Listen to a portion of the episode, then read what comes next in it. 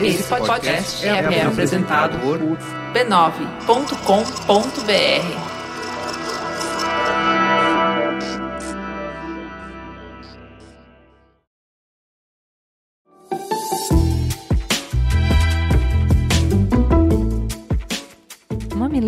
Mamiletes, chegou a hora mais gostosa da semana, a hora da nossa roda de conversa, daquele papo gostoso, cabeçudo, que incomoda, mas acolhe. A hora de encontrar opiniões e visões diferentes das nossas. Eu sou a Juva Lauer. Eu sou a Cris Bartz. E essa semana só tem programa graças a Letícia, ao João, a Lu, a Marina, a Fernanda, que fizeram uma força-tarefa para transcrever dezenas de depoimentos pra gente roteirizar a pauta. Esse povo da Mamilândia brilha muito.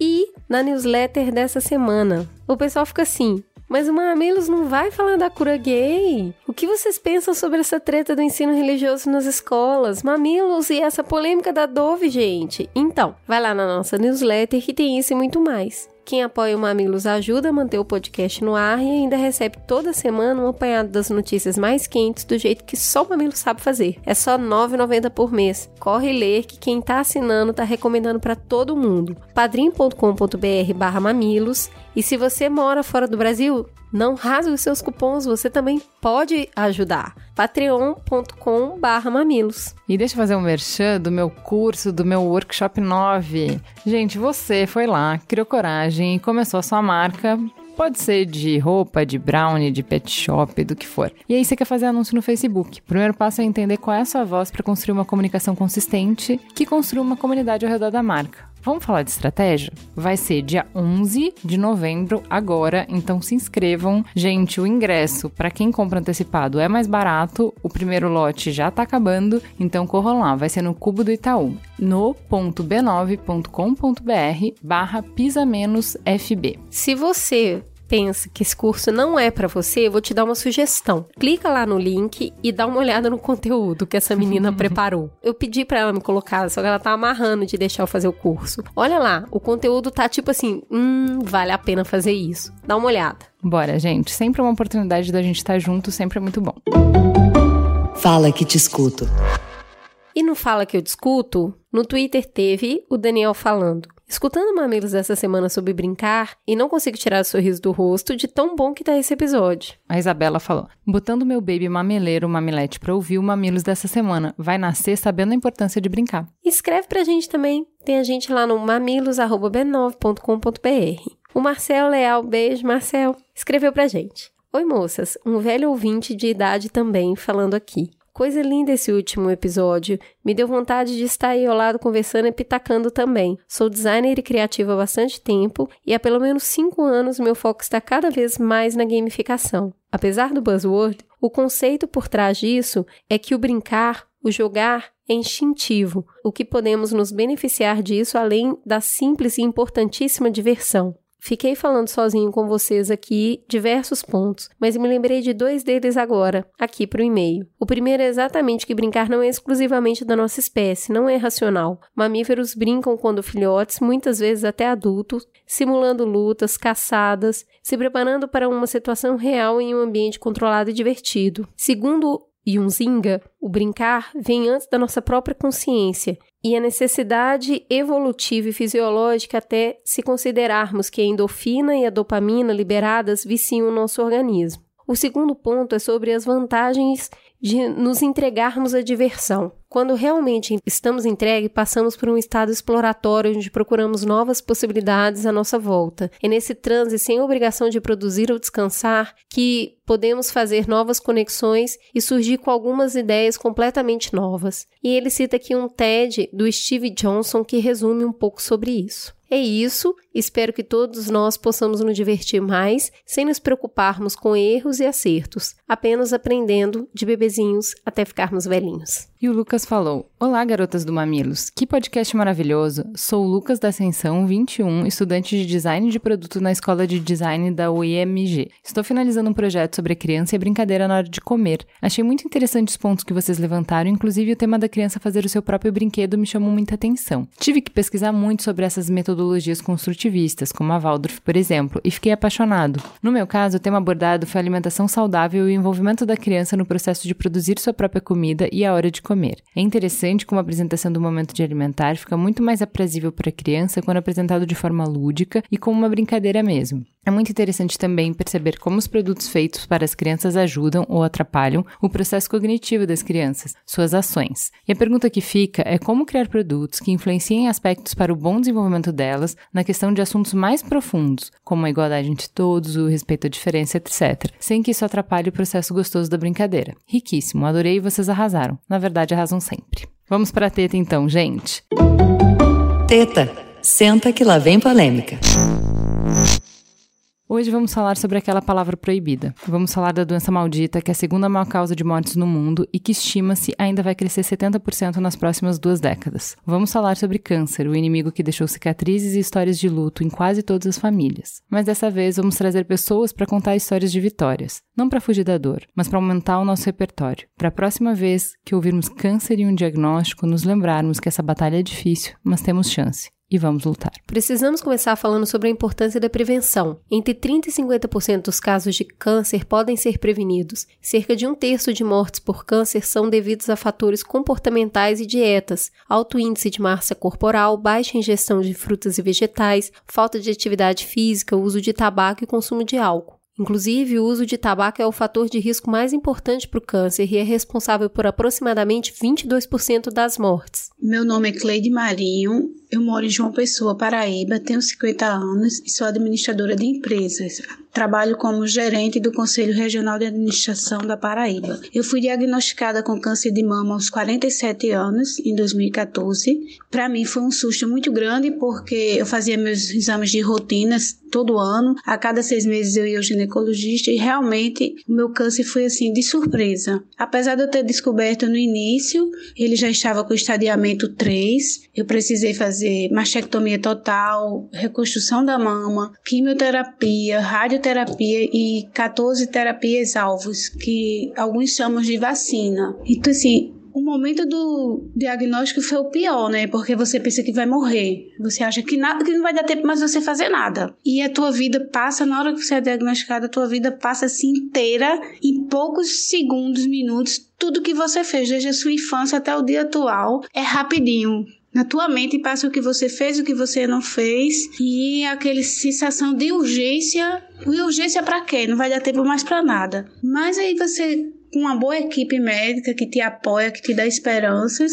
Você começa a fazer os exames, entre máquina, sair máquina, e exame de sangue, e tomografia, cintilografia óssea, enfim, todos os exames para rastrear o câncer, marca a cirurgia e depois que você faz a cirurgia, você acorda para lutar. E não tem mais que ficar pensando, passou, tirou o câncer, vamos para o tratamento. É um tratamento difícil, é, mas você tem que colocar na cabeça que vai ficar bem. E era, foi o que eu fiz, né? A minha médica disse: Eu quero você bem, eu quero você de alta astral. Não assiste filmes negativos, não chora, vamos para frente. E tô eu aqui depois de três anos, tô bem, tô indo ao médico agora a cada três meses. E tá, graças a Deus tá tudo bem, os, os, marcadores tumorais no sangue tudo normal. Exames de imagem já repeti vários, tá tudo bem, não tem nenhum sinal de câncer. E o viver depois do câncer é um pouco mais complicado, a gente fica meio assustado nos primeiros meses, mas depois de já quase vou fazer três anos de cirurgia, a gente começa a perceber que a vida volta ao normal. Hoje eu já trabalho, faço academia, às vezes nem lembro que tive câncer, nem lembro que fiz a cirurgia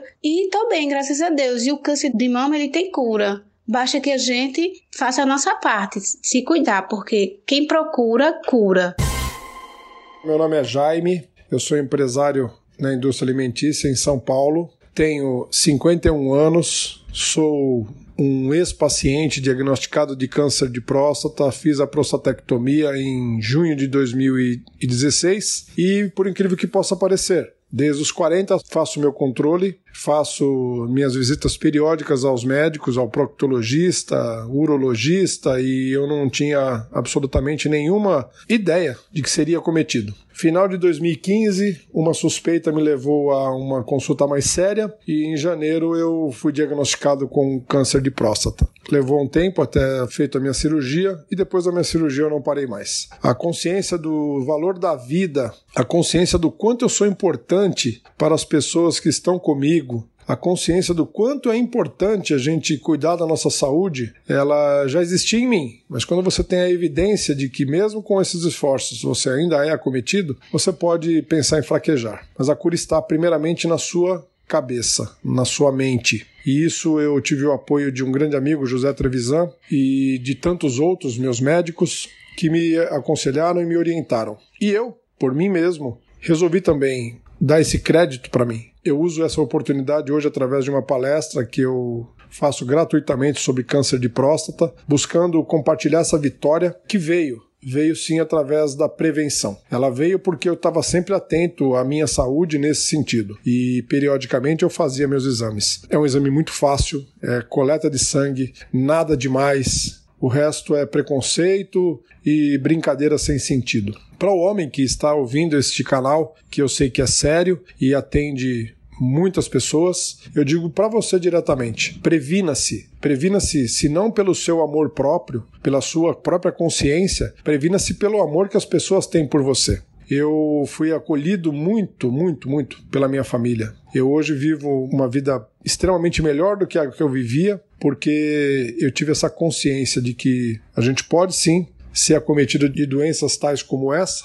mas que o amor que nos une é muito maior que isso. Então, se você não se cuidar por você, cuide-se pelas pessoas que te amam. Elas sentem caso você seja diagnosticado com câncer tardiamente, porque aí ele é implacável. A nossa chance, diagnosticando antes, é de 95% de cura. Tardiamente, ele tem essa chance. Então não vamos brincar com câncer, não, que isso é coisa séria. O seu preconceito pode matar você e boa parte da sua família com o sofrimento que você vai causar a eles. Seja feliz e consciente. Cuide-se. Homem que é homem se cuida.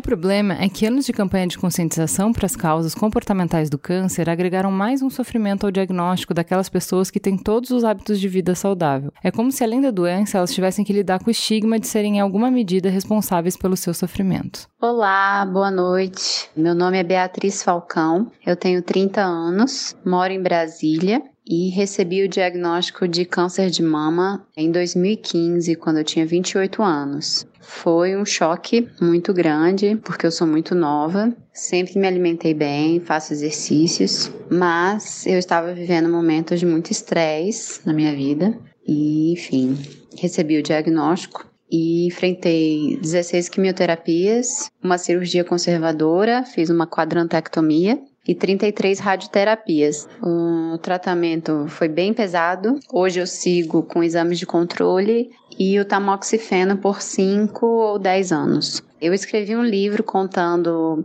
a minha história com câncer. É, meu livro chama-se Somos Blindadas Câncer de Mama Sem Tabu. Eu vou lançar o livro agora 24 do 10 é, na Livraria Cultura. Hoje, passados dois anos do diagnóstico, eu agradeço tudo que eu passei, porque eu estou muito mais forte, muito mais conectada à espiritualidade e tô mais bonita, por incrível que pareça. Já tô com cabelo no ombro, coloquei silicone e me sinto curado por completo em todos os níveis da minha vida. Eu trabalhei tudo: relacionamentos, espiritual, alimentação, esporte, emocional. Eu trabalhei tudo possível e hoje eu sou outra Beatriz. E é isso. Espero que meu áudio ajude alguém que está passando pelo tratamento. Saiba que é temporário, vai passar.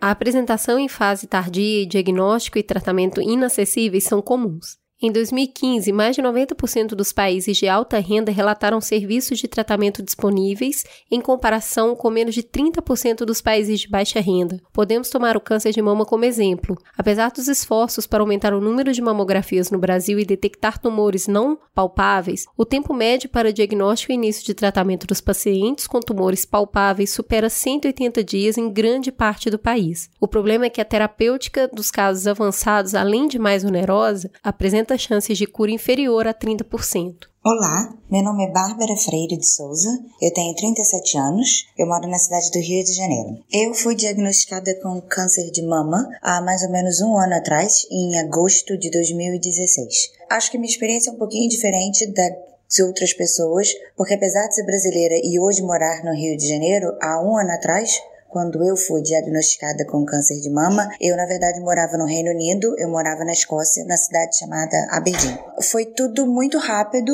Eu, na verdade, alguns meses antes do meu diagnóstico final, eu tinha encontrado um carocinho no meu seio, fazendo o autoexame. Então eu sempre falo para as pessoas e para todos os meus familiares e para todas as minhas amigas o quanto é importante o autoexame. Eu descobri um carocinho fazendo o autoexame e depois que eu descobri esse carocinho, nós começamos a acompanhar o desenvolvimento desse carocinho. Então, nós fizemos alguns exames junto com a equipe médica de Aberdeen na época e depois da biópsia descobrimos que era um câncer de mama. Era um câncer de mama agressivo, já estava em grau 4 quando eu descobri, ele tinha quase 4 centímetros, mas ainda assim foi considerado uma descoberta no início, digamos assim, porque a gente já vinha acompanhando esse crescimento. Eu, que eu posso dizer é que foi extremamente rápido. Nós fizemos uma biópsia, os resultados foram confirmados positivos dentro de duas semanas. Quando eu voltei para conversar com o cirurgião e com o oncologista, no mesmo dia que eles confirmaram o diagnóstico positivo, já existia um plano de tratamento para mim. Dali a três semanas,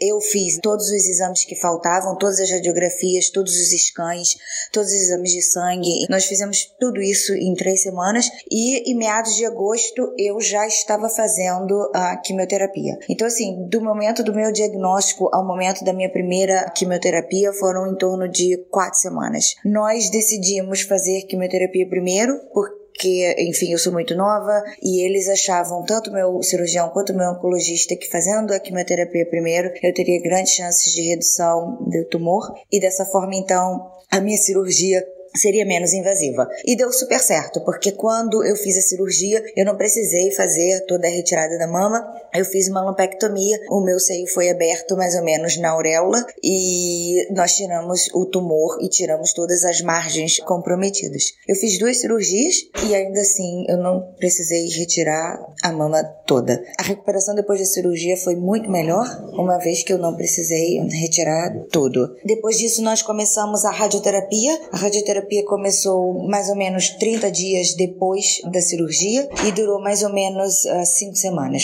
Tudo terminou mais ou menos no final de março de 2017 desse ano e desde então a gente faz acompanhamentos com mamografia. Eu voltei a morar no Rio de Janeiro em abril, um mês depois que meu tratamento terminou, um mês depois que eu fui liberada pelo oncologista no Reino Unido e Aqui no Rio de Janeiro eu consegui então um outro oncologista e dei procedimento ao meu tratamento. O que, que, eu posso dizer? Eu posso dizer que a vida segue normalmente depois disso. Hoje eu tô, na verdade, de férias mandando essa mensagem para vocês, porque eu acho importante contar para todo mundo que a vida depois disso, ela é muito melhor do que a vida antes disso. Acho que agora a gente dá muito mais valor a tudo que a gente está fazendo. Eu tô de férias pela primeira vez depois de todo o tratamento. E eu acho que essas férias têm um gosto muito mais legal e um gosto de vida saudável e, um, e uma apreciação por tudo que a gente tem de bom nessa vida que às vezes a gente esquece no dia a dia, né? O nosso dia a dia é tão tumultuado que a gente esquece isso. Então é isso. Eu tô nesse momento de férias em Ushuaia mandando esse alô para vocês e o que eu queria, acho que a mensagem que eu quero passar é essa. A vida segue sim depois e provavelmente provavelmente melhor, diferente, mas melhor. E a gente aprende a apreciar tudo que está ao nosso redor. Se tem duas coisas que eu gostaria de falar são um, como é importante o autoexame, dois, tem sim luz no fim do túnel e a vida depois fica diferente, mas fica melhor e a gente ganha essa dimensão e essa coisa da apreciação que muitas vezes a gente perde no dia a dia. Olá pessoal, meu nome é Cauê, tenho 21 anos, sou do interior de São Paulo, moro em Campo Limpo Paulista e há um pouco mais de três meses recebi um diagnóstico de câncer de testículo. Bom, é, a princípio eu desconfiava, sentia dor, foi um pouco surreal receber essa informação do médico quando eu fui procurar, porque o homem, no caso, tem sempre esse receio de ser examinado por outro homem, de procurar ajuda nesses casos, por questão de preconceito, por questão de medo, por ser tocado e esse tipo de coisa. É algo surreal. Eu ainda estou esperando saber se eu vou precisar de tratamento. Já fui operado, já removi tudo que eu precisava fazer, obviamente. E é uma experiência assim surreal. É como eu resumi para alguns amigos meus que e minha família também, porque é um negócio que tira as pessoas do chão, literalmente. Eu recebi diversas reações de pessoas chorando, de pessoas dizendo que me amavam. Eu achei estranho porque as pessoas, algumas, esperavam esse tipo de momento para falar que era importante e que tinha um determinado valor. Uh, de certa forma, as pessoas dizem que eu sou forte justamente para não demonstrar nada, mas cada um sabe a, a dor que carrega, os medos, os desesperos que lida com tudo isso. Cada dia que você recebe o diagnóstico, você não sabe como será o próximo, o que você precisa fazer e até onde isso vai dar. Fica um recado para os homens, né? Qualquer coisa, qualquer medo, qualquer dor que estiver, procura um médico, não tenha dúvida, porque o melhor é quanto antes descobrir esse tipo de doença, é melhor e facilita bastante. O meu nome é Rafael, eu tenho 30 anos e em 2013, quando eu tinha 27 anos, eu fui diagnosticado com um câncer. É, eu tinha um tumor maligno no meu testículo. E para contar essa história, preciso começar sobre como foi que eu confirmei que eu tinha um câncer. Eu primeiro fui a um hospital quando eu senti dores e no hospital, no pronto-socorro, eu fiz um exame de imagem. Nesse exame apareceu que tinha um nódulo e aí eu fui a quatro médicos em uma semana e os quatro médicos me responderam que eu não precisava me preocupar, que eu não tinha um câncer, que seria uma lesão ou até uma mancha do exame de imagem. Mas aí eu resolvi ir a um médico que não era do convênio, paguei uma consulta cara, e aí foi nesse médico que surgiu de fato a suspeita de que aquilo poderia ser um tumor maligno. A questão é que o tumor que eu tive, a única forma de confirmar e fazer uma biópsia é durante uma cirurgia. Então, eu tive que fazer uma cirurgia. Durante a cirurgia é feito um fatiamento do tumor. Aí o médico descobre se se trata mesmo de um câncer e decide, enfim, o procedimento correto que é remover o órgão. Então, a verdade é que eu até o momento em que eu entrei na cirurgia, ainda não havia certeza de que se tratava de um câncer, então poderia ser só um tumor benigno, um nódulo, e, e, não precisaria remover. O tratamento seria outro. Então, quando eu acordei da minha cirurgia, foi que eu soube que eu de fato tinha tido um câncer e que já estava é, resolvido, pelo menos naquele momento. Aí, depois disso, fui procurar outros médicos, oncologistas, para saber como fazer. E aí, os dois médicos que eu procurei deixaram sobre minha responsabilidade decidir se eu faria ou não quimioterapia, radioterapia ou se eu só seguiria fazendo um acompanhamento com exames com alguma frequência. E aí, considerando os dados que os médicos me apresentaram sobre as chances de reincidência, né, de recidiva do, do tumor, que são bem baixas no meu caso, eu escolhi não fazer quimioterapia e nem radioterapia e seguir apenas fazendo um acompanhamento. Essa foi uma decisão difícil de tomar, mas enfim, foi a decisão que eu tomei. E aí até hoje eu sigo fazendo, como faz quatro anos, eu sigo fazendo periodicamente, três a quatro vezes por ano, exames de imagem, exames de sangue, para acompanhar se está tudo certo. E felizmente segue tudo certo. Vencido o desafio de ter acesso ao diagnóstico, chega o momento de receber a notícia e lidar com a dupla carga de processar suas angústias e medos e gerenciar as emoções e expectativas da família. Meu nome é Camila Cavaleiro de Macedo Loureiro, sou médica mastologista e parte do meu trabalho é tratar de pacientes com câncer de mama. Dar notícia de que alguém tem câncer nunca é fácil, nem para quem dá, nem para quem recebe é um momento em que é preciso que o profissional tenha muita sensibilidade para passar as informações para o paciente de forma clara, de forma que ele consiga compreender, sem encher de dados técnicos, passando segurança e tendo ao mesmo tempo compaixão e empatia com aquele que recebe, seja ele paciente ou seja o acompanhante. No meu caso, eu trabalho predominantemente com mulheres, então, um outro ponto muito delicado do momento da comunicação do diagnóstico é ajudar a manejar as relações interpessoais da paciente com as pessoas que a acompanham. É bastante frequente que as pessoas que acompanham a paciente com câncer de mama nesse momento acabem por focar exclusivamente no tratamento oncológico e não necessariamente no que a paciente deseja em relação ao próprio corpo. Existem vários tipos de tratamento possíveis para o câncer de mama, mas normalmente, quando a paciente vai com acompanhantes, eles acabam primando mais pela segurança oncológica e propondo cirurgias mais radicais, sem às vezes perguntar para a paciente o que ela gostaria de fazer ou o que ela espera do tratamento dela. O papel de calibrar essas relações e calibrar as expectativas do paciente e dos seus acompanhantes também é um papel nosso como médico. E é impossível passar por isso de forma incólume. Todo paciente que passa pelo consultório é um ser humano único e deve ser encarado dessa forma. Meu nome é Carlos Braga, eu tenho 51 anos, casado, pai de três filhos. Em 2012, eu fui diagnosticado com câncer de esôfago, com comprometimento de pulmão e traqueia. Um diagnóstico muito difícil, um tratamento extremamente complicado, e na hora que você recebe uma notícia como essa, aos 46 anos de idade, é como se você morresse e em frações de segundo você renascesse uma outra pessoa.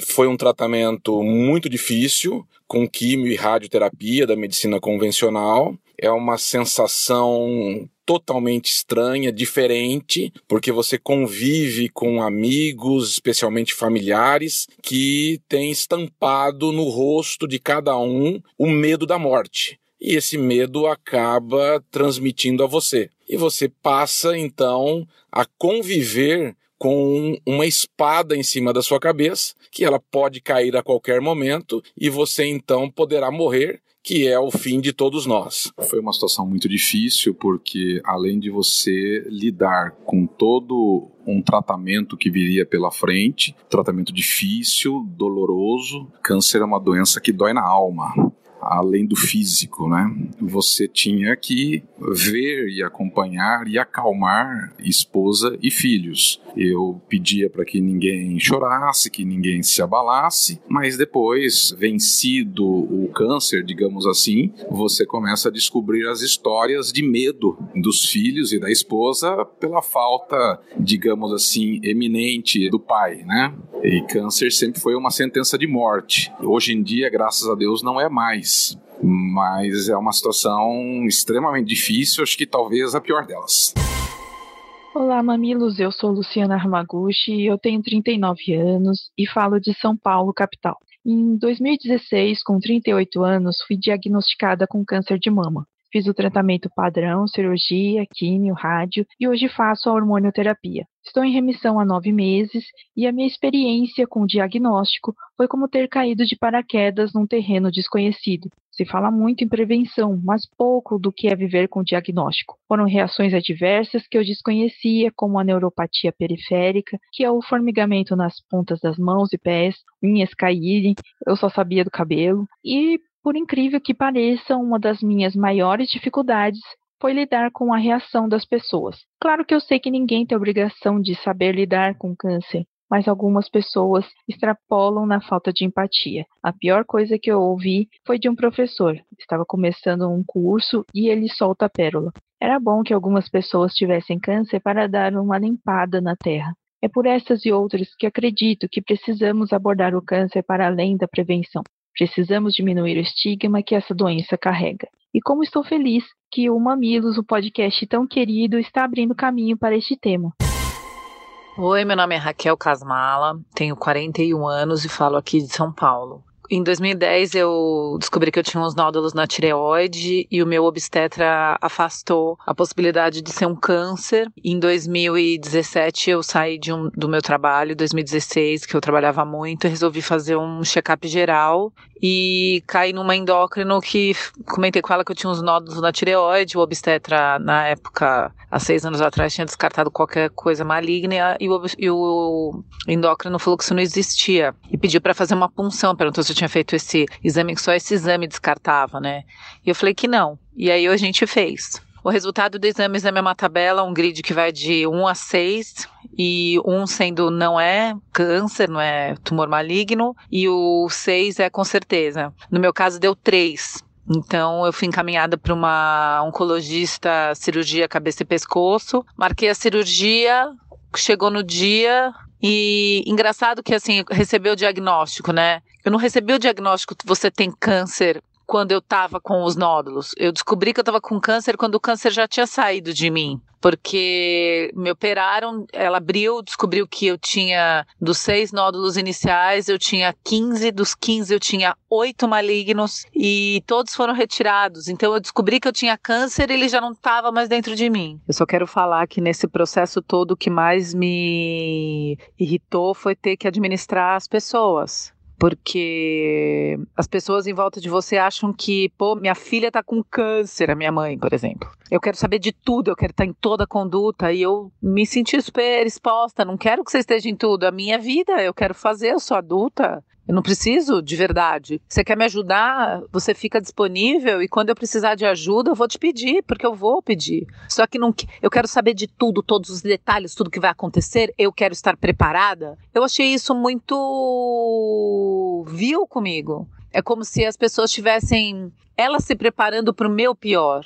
E isso eu odiei, assim, passar. Eu achei que as pessoas não tiveram muita empatia em lidar comigo nesse sentido falando especificamente dos mais velhos, né? O meu marido, ele tem uma forma de lidar, ele fica um pouco mais ausente, assim, ele não se envolve tanto nos detalhes, mas ele sempre ficou do meu lado, é a maneira como ele tem de agir, assim. Coisa que eu faço questão é de não esconder nem aliviar questões para os meus filhos, mesmo pequenos. Eu vou explicando para eles as coisas até onde dá, para eles entenderem, mas eu fui clara. Usei a palavra que ninguém gosta, né? Falei, eu, eu gosto de falar ela, tive câncer. Mamãe tá com câncer, vai ter que operar, vai ficar internada um tempo, vai fazer um corte na garganta, vai tirar umas bolinhas. Depois ela vai passar por um processo que vai ter que tomar um remédio, então ela vai ficar longe de vocês, porque esse remédio pode fazer mal. E, e deixei aberto para todas as perguntas. Ah, é, mãe, vai tirar? E como é? Tá que bolinha? Qual o tamanho? Quantas são? E você vai ficar bem? E uma coisa que eu faço questão é de não trazer muito drama para essas coisas. Não que eu acho, não acho que drama seja importante, é porque realmente eu não tenho. E outra coisa, eu acho que vida é cura, cura é vida. Estou tendo a oportunidade de estar passando por isso, que, quer dizer, sobrevivendo. Então, eu acho que essa coisa tem que ser encarada desse jeito, assim. Eu não quero que meus filhos, ai, minha mãe, não, tá com câncer. Ah, não, nossa, minha mãe teve um câncer e superou. Poxa, foi lá, fez tudo que o médico mandou e resolveu. Um approach mais positivo, digamos assim. Eu acho que é, essa conduta que eu penso para nossa relação, assim. Ok, passado o diagnóstico, chega o momento de encarar o tratamento. Mas o primeiro passo é conseguir fazer algum sentido à sopa de letrinhas. Vamos escutar a Simozile contar a saga dela como paciente e criadora da ONG Beabá. Eu comecei a fazer trabalho voluntário com crianças com câncer já faz 10 anos eu fazia visitas a casas de apoio, a hospitais e fazia festas e eventos para as crianças. Depois disso, eu fiquei mais próxima dos hospitais, fazendo visitas a pacientes, fazendo voluntariado. Enquanto isso, eu tinha uma produtora, sou formada em publicidade, pós-graduada em tecnologia de informação e hoje também medicina integrativa. Com a produtora eu atendia clientes muito legais, como Disney, MTV, Warner, Apple, e com essas empresas eu aprendi a desenvolver bastante tecnologia e entretenimento e comecei a usar com as crianças no hospital, passando um pouco de informação sobre o tratamento e tudo isso. Até que em 2011 eu fui tirar um cisto de ovário, fui tirar no AC Camargo, porque era um dos lugares que eu ficava com as crianças, e o meu diagnóstico antes da cirurgia era um teratoma ou um cisto de ovário. Eles não sabiam exatamente, então eu fui para uma cirurgia, uma videolaparoscopia, que demoraria uns 40 minutos mas eu acordei 10 horas depois na UTI e chamei a enfermeira e perguntei se era câncer, ela falou que era. Era a UTI que eu ficava com as crianças, então óbvio que alguma coisa tinha dado errada. No dia eu até perguntei, quando eu acordei, eu pedi para chamar meu pai e minha mãe e a enfermeira falou que estava fora do horário de visitas. Aí começou o meu lance com a informação de como deveria ser melhor, mais humanizada, mais acessível e talvez até explicativa para o paciente para ele poder entender melhor o tratamento. Eu fui fazendo o meu tratamento durante os oito meses, mas continuei nesse tempo visitando as crianças e vários médicos achavam que estava melhorando melhorando o tratamento das crianças que recebiam as explicações, as visitas e tal. Então, alguns dias eu tinha ligação de médicos, enfermeiras, as tias da escolinha falando: se chegou um paciente novo, você pode vir aqui explicar para ele um pouquinho do tratamento, vem aqui ter uma conversa com os pais. E eu comecei a fazer isso, acho que usando muito também do conhecimento que eu tive com os clientes para explicar sobre produtos, filmes e projetos. A gente começou a desenhar antes de ter o Beabá algumas coisas para explicar o que, que eram leucócitos, o que, que eram plaquetas, essas coisas todas. Depois disso eu vi que eu terminei o tratamento e eu vi que isso era super importante e eu já não estava dando conta de tocar a empresa e a ONG juntas. Então um dia eu cheguei lá no hospital e eu falei que eu estava pensando em fazer alguma coisa, porque a gente já encontrava com as crianças no hospital, já sentava, já ficava pensando o que, que a gente podia melhorar de informação, como é que a gente podia falar de um jeito que fosse mais acessível e que fosse mais otimista, que era uma coisa que a gente nunca via nos materiais. Daí os médicos toparam. Então eu fechei a produtora e abri o Beabá. A gente é formado por publicitários, criativos, empreendedores, mas também os profissionais da saúde. Então tem os oncologistas, paliativistas e todas as, as profissões que englobam o universo, então vai desde médico, enfermeiro, nutricionista, pedagogos, assistente social, a turma da limpeza, todo mundo. E os pacientes, que acho que era mais importante, que a gente nunca tinha visto nenhum trabalho assim de ONG ou de, de algum instituto ou de algum hospital que colocasse os pacientes na criação dos projetos. E acho que isso foi super legal porque as crianças adoraram e acabaram empoderando os pacientes também. É super legal porque quando você está em tratamento, todo mundo mundo fala sobre você, né? Sobre o seu corpo, sobre seus exames, sobre sua, sua doença, mas você é o único que fica meio que de fora. Você fica um sujeito passivo, né? Então, enquanto todo mundo tá ali falando sobre você, você é o único que tá fora da rodinha. E assim foi criado o Beabá. A gente começou com um guia, que foi o trabalho principal. Eu sentava com as crianças no hospital e a gente falava o que, que podemos falar sobre quimioterapia. Daí as crianças falavam, ah, esse é anticirúrgico. Daí a Luísa falava, ah, eu não gosto de anticirúrgico, então vamos explicar para que, que serve aquelas luzes. Ah, vamos explicar o que, que acontece quando a criança faz radioterapia. A gente começou a criar, isso deu origem ao guia, que é um livrinho que a gente entrega para os pacientes que são diagnosticados, que é o Beabá do Câncer. No começo desse ano, teoricamente, quando eu fui diagnosticada, eu fui olhar na internet e a primeira coisa que tinha era o tanto de pessoas que eram diagnosticadas com câncer de ovário, o tempo de sobrevida e o tanto que morriam. E só dava isso de informação. E eu pensava, gente, tipo, além de eu ficar assustada, aterrorizada, eu ficava pensando, gente, mas que raiva de informação é essa que só passa isso e não tem uma ação nenhuma, não tem um call to action, não tem nada. É o mesmo que vai ter um terremoto numa cidade e o presidente vai falar na TV, gente, vamos ter um terremoto, boa noite. Sei lá, 10 mil vão morrer, 20 mil vão sobreviver mal e porcamente, boa noite. Então achei que faltava um gancho, né, de, olha, é, mas pode fazer isso, você pode fazer esse tratamento, você pode fazer aquele, se não conseguir, tem, enfim, dá milhões de possibilidades, porque acho que o importante, não só para quem tá doente, como para quem não não tá, não é às vezes o tempo de vida, mas a sua qualidade de vida. Você imagina você falar para alguém que ela tá com uma doença muito ruim e que vai morrer. Você acha que a pessoa vai viver bem esses dias? Ela vai ficar sabe, esperando o pior, não vai nem aproveitar. Então eu acho que tem que mudar muito a maneira de falar e de ler e de explicar. Que eu acho que o legal, às vezes, quando você não sabe o que falar, você chegar para a pessoa que foi diagnosticada e falar: Olha, eu não sei o que falar, eu só quero te ajudar. Então, me ajuda a te ajudar. Porque às vezes eu tive muitos amigos que se afastaram porque não sabiam o que falar. Mas como o meu prognóstico era ruim e teoricamente minha chance de morrer era muito maior, três vezes maior do que a de viver, eu falei para esses meus amigos que se afastaram: vocês imaginam que se eu não tivesse mais aqui, a gente não ia nem se falar mais. Então, talvez eu preferisse que vocês não sabendo o que falassem chegassem para mim e falassem do que não falassem, porque senão eu ia ter que puxar o pé de vocês, mano. Então, é uma dica que eu sempre dou e e às vezes também fica todo mundo focado em ajudar no tratamento. Vou ficar com você na quimioterapia, vou brincar com a criança, mas ninguém vê as outras oportunidades. Porque essa pessoa vai ter que continuar fazendo supermercado. E ela vai ter dias ruins. Então, assim, quer que eu faça supermercado para você? Posso buscar teu filho na escola? Posso dormir uma noite no hospital? Então, assim, tem mil outras coisas que às vezes as pessoas acabam não oferecendo por não saber mesmo. Precisamos falar abertamente sobre o remédio amargo, sobre a experiência de fazer quimioterapia para acolher quem está passando por isso agora. A dor compartilhada diminui. E também para tirar das sombras o monstro. A tortura imaginada aumenta. E para ajudar quem está ao redor a entender o momento e a ter empatia. Meu nome é Renato, tenho 29 anos, sou de Curitiba. No ano de 2012, na semana do carnaval, eu acordei com um inchaço no meu testículo direito e eu não sabia o que pensar daquilo. Fui num clínico geral para ver o que, que era, né? Eu achei que era uma hérnia, alguma coisa assim.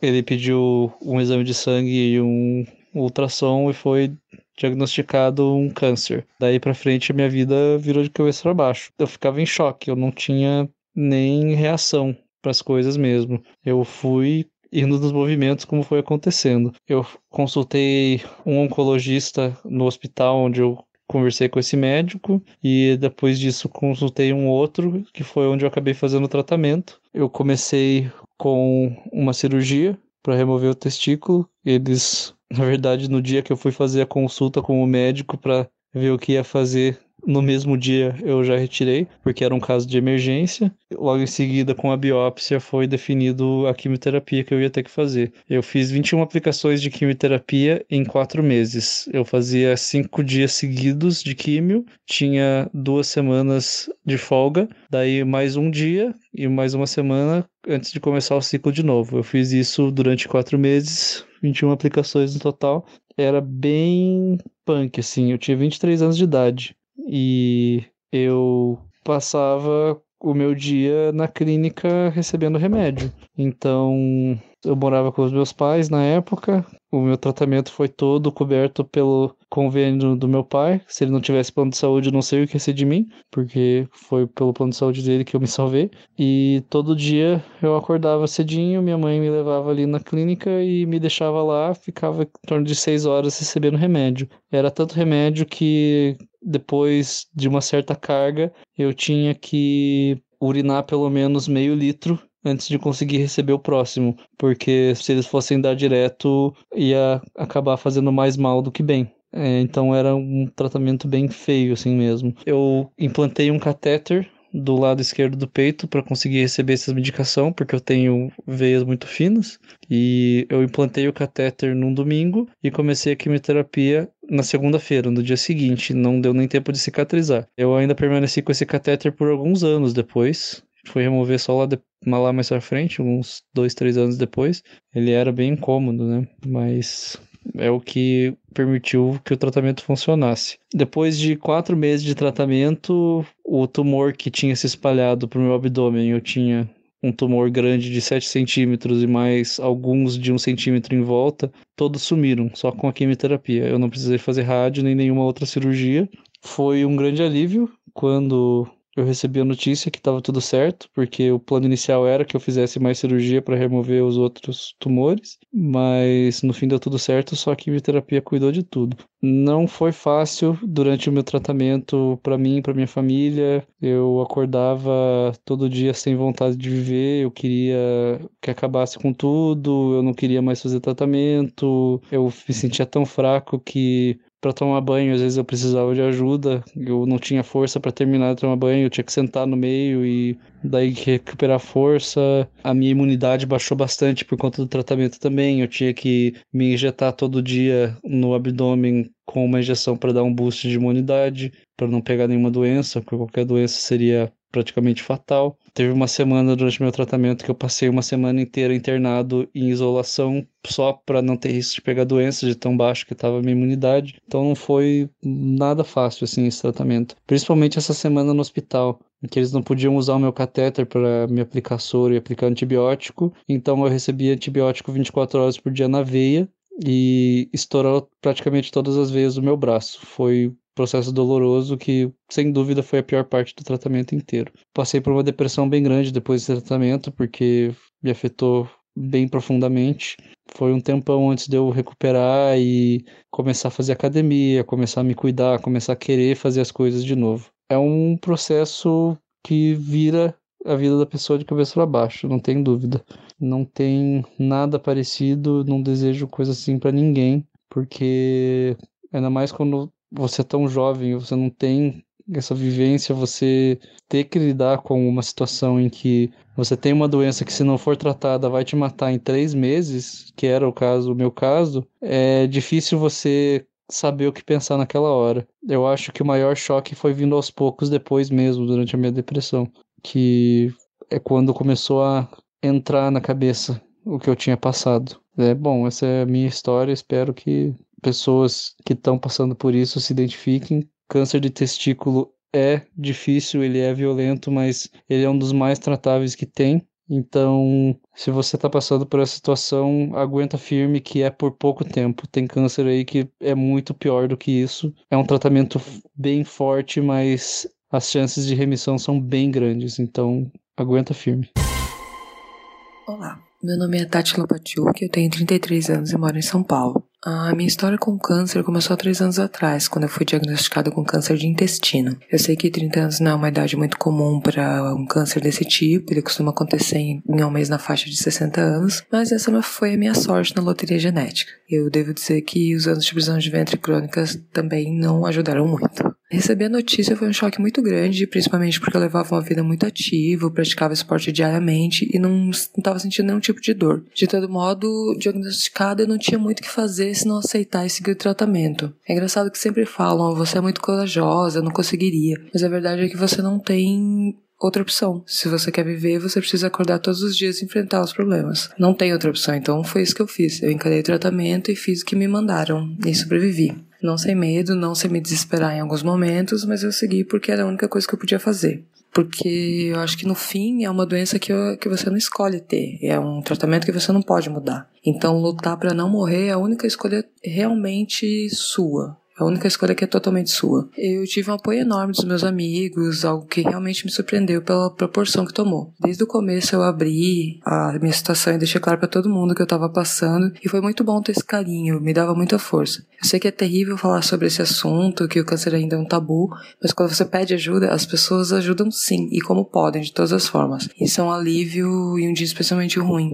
Não é a cura, mas pode ser aquele empurrãozinho de energia que você precisa no seu coração te dizendo que a cura vai chegar. O meu tratamento ele inclui uma cirurgia para retirada do tumor, outra para colocar o aparelho de quimioterapia no meu peito e mais seis meses de quimioterapia. A cirurgia ela tirou o tumor todo, mas alguns pontos tinham se alastrado, então o médico achou melhor fazer essa quimio como de segurança, de um tempo mínimo de seis meses. Eu posso dizer que o mais terrível foi mesmo a quimio, não por ela ser dolorosa, não é, mas por ela realmente tirar todas as suas forças. A sua cabeça tá a mil e você não consegue manter os olhos abertos, é, te exaure muito, é desesperador. Você dorme, mas o sono só te deixa mais cansada. Viver seis meses nesse ritmo foi um inferno, foi a pior coisa que eu já passei na minha vida. Eu queria até poder dizer coisas positivas sobre isso, mas infelizmente eu não consigo. Por outro lado, eu penso que eu detestaria que me iludissem dizendo, ah, não é nada, e eu descobrisse da pior forma que a quimio é ruim sim. Por isso eu sou a favor de falar a verdade. É horrível, mas passa e é uma coisa necessária, não tem outro jeito. Eu tinha medo de morrer e desse medo eu fugia escrevendo. Eu sempre escrevi, trabalho como redatora, e foi durante a química que eu criei coragem para sair das crônicas e ir para ficção, e escrevi assim meu primeiro romance. E de lá eu nunca mais parei. Hoje eu tenho sete livros escritos, sendo que três deles já foram publicados pela Amazon. Se eu posso dizer que o câncer me trouxe algo de bom foi isso. Eu olhei mais para mim e descobri uma vocação e uma paixão. Dois anos depois do final da quimio, sem nenhum sinal da volta do câncer, eu pude tirar o catéter implantado no meu peito e fui considerada curada. Foi um alívio imenso, é claro, mas eu não sinto que eu possa dizer que eu tô livre do câncer. Eu acho que eu nunca vou poder dizer isso. A doença vai ser sempre uma sombra pairando sobre mim, ainda que hoje eu não tenha mais tanto medo dela. É, hoje eu sei que eu sou forte, que eu consigo superar qualquer problema, que eu venci o câncer e que posso vencer ele novamente. Mas, curiosamente, essa força que eu tenho hoje foi justamente o câncer que me deu. Foi uma aventura terrível e cheia de medo, mas me trouxe muito aprendizado e eu sobrevivi para contar. E a minha mensagem é essa, que é difícil, mas a gente sobrevive, a gente consegue existe vida após o câncer sim.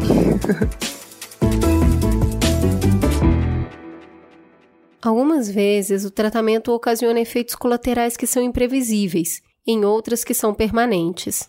Oi, Ju. Oi, Cris. Meu nome é Mariana Acioli, eu tenho 35 anos. Eu sou de Fortaleza, mas atualmente moro em Atlanta, nos Estados Unidos. Eu tive leucemia quando eu tinha 15 anos quase 20 anos atrás. E o diagnóstico foi uma coisa que aconteceu muito rápido. Eu estava no colégio, comecei a ficar gripada, e a gripe não passava, fiquei menstruada e o sangramento durou quase um mês. E nesse meio tempo desmaiei uma, duas vezes. Minha mãe me levava no, na emergência do hospital e eles achavam que eu tinha uma anemia muito profunda, mas nunca chegaram à conclusão do diagnóstico por conta de que era sempre os médicos que me atendiam na, na emergência não iam a fundo para saber o que, que eu tinha, só faziam um exame superficial e achavam que eu tinha que voltar para casa comer alimentos que eram ricos em ferro e simples assim. Até que um dia eu desmaiei mais uma vez, minha mãe me levou para fazer um exame de sangue e a médica plantonista era especialista era uma oncologista que me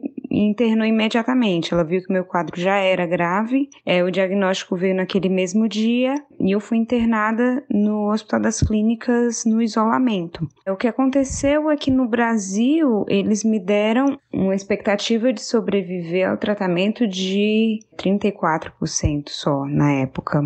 E através de contatos dos meus pais, um médico nos Estados Unidos que era amigo da família disse que ele era também oncologista, disse que eu deveria ir para lá urgentemente porque a minha probabilidade de sobrevivência nos Estados Unidos era de 94% para aquele mesmo quadro. Eu tive leucemia mieloide aguda, que é considerado um dos tipos de leucemia mais curáveis. Então, não, a família não teve dúvida, né? A gente se mudou para os Estados Unidos Unidos temporariamente durante o período do tratamento. Os meus pais são funcionários públicos. Meu pai já era aposentado na época, mas a minha mãe conseguiu tirar licença e nós fomos para lá, eu, mas minhas duas irmãs, minha avó para ajudar com as coisas da casa para que minha mãe pudesse tomar conta de mim. Eu nunca tive medo de morrer durante o tratamento. Não sei se por conta da inocência, no fato de que eu tinha 15 anos e para mim o mais importante na, naquele momento era o fato de que eu estava perdendo cabelo por causa do tratamento, o fato de que eu estava longe dos meus amigos do colégio. Então, a, o medo da morte nunca foi para mim